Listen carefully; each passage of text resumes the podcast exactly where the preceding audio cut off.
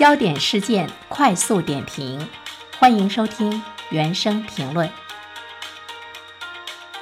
我们来说呢一件在这个微信群中侵权的事件。近一段时间，湖南长沙天心区人民法院对一起人格权纠纷案作出一审判决，业主孙小玲和王小猛。二零二零年八月起，在小区业主群聊中互相对骂了十四个月，甚至于在线下大打出手，最终闹上了法庭。我很难想象这是两个什么样的人。经过法院的审理呢，互怼双方都被判构成了名誉侵权，不仅他们要在业主群里道歉，更要赔偿打伤对方的相关损失。这个案件的判决现在呢，已经呢是生效了。在微信群中骂别人，甚至于呢两人互骂，不是一件罕见的事情。但是长达十四个月的互骂，我觉得还是比较罕见的。我们都知道，随着社交媒体的兴起，互联网上的侵权行为也呈现出了一种高发的态势。有一些地方的中院审理的侵犯人格权的案件中，有百分之七十五是以网络为媒介的。网络它尽管在人们看来是一个虚拟的空间，但是它并非法外之地，一定要符合公序良俗，要遵守法律法规。一旦你超过了底线，越过了红线，是要承担相应的法律责任的。其实呢，在朋友圈中，在微信群中谩骂对方，你是知道你的行为会对对方的名誉产生不利后果的，不然的话呢，你不会这么做。所以说呢，这对当事人来说是一个主观上的故意，就是他希望或者是放任这种危害的后果发生。什么是名誉权？名誉权是公民维护他的人格尊严不受侵犯的权利。微信群尽管是一个虚拟空间，但它更是一个公共的空间。即便你是在微信群里对他人进行谩骂、攻击、侮辱他人人格，也同样呢是侵权。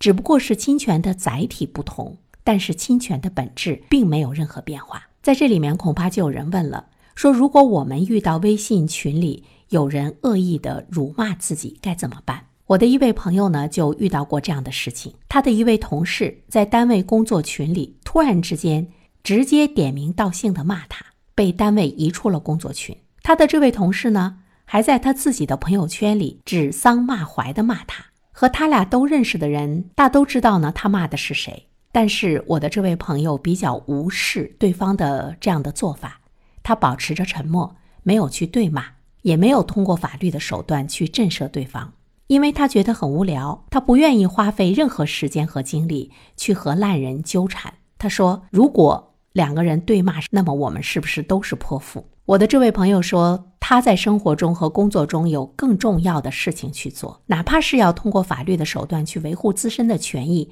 他也觉得在这样的一件事情上浪费时间丝毫不值得。结果怎么样呢？结果当然就是他的那位同事慢慢的就偃旗息鼓了。结果呢，周围的人都慢慢的远离了他的那位同事，因为公道自然在，大众都有善恶是非的分辨能力。最后的结果是骂人者自取其辱。我们都知道李敖和余光中的故事吧？李敖多次骂余光中是马屁诗人，甚至于直指对方为狗，这样的言辞激烈，在旁人看来已经是极为过分了。但是当事人余光中儒雅不变，面对李敖暴烈的指责和辱骂，他的回应更是云淡风轻，甚至于他都不公开去回应。这里面我们就看到了。有理不在声高，更不在话多。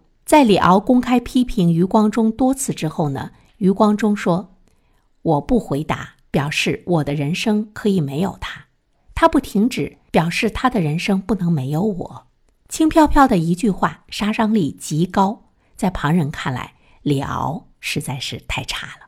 当然，也有听友说，我没有余光中那么高的境界，也没有你的朋友那么高的修养。如果有人在朋友圈中、在微信群中骂我的话，我就是很生气。你生气也不要去和对方对骂，降低你的身份。当然要用法律的武器来保护自己。只有依靠法律，才能够让无知者有所知，无畏者有所畏。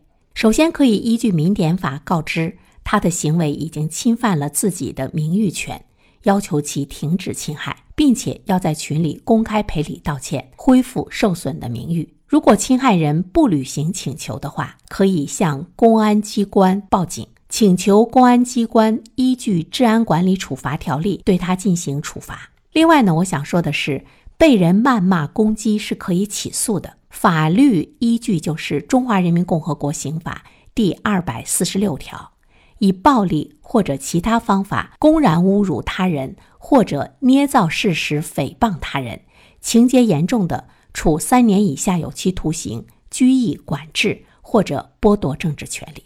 碰到有人在这方面受到伤害而报警的时候，公安机关不能够轻描淡写，一定要依据相关的法律条文对辱骂者进行法律的制裁，才能够让人们真正的去意识到，在虚拟的空间也必须要遵守相关的法律。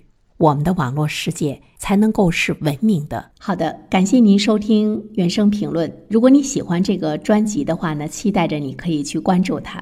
当然，我更期待着你可以在留言区给我留言。如果你想点个赞的话，当然，那我开心的就不得了了。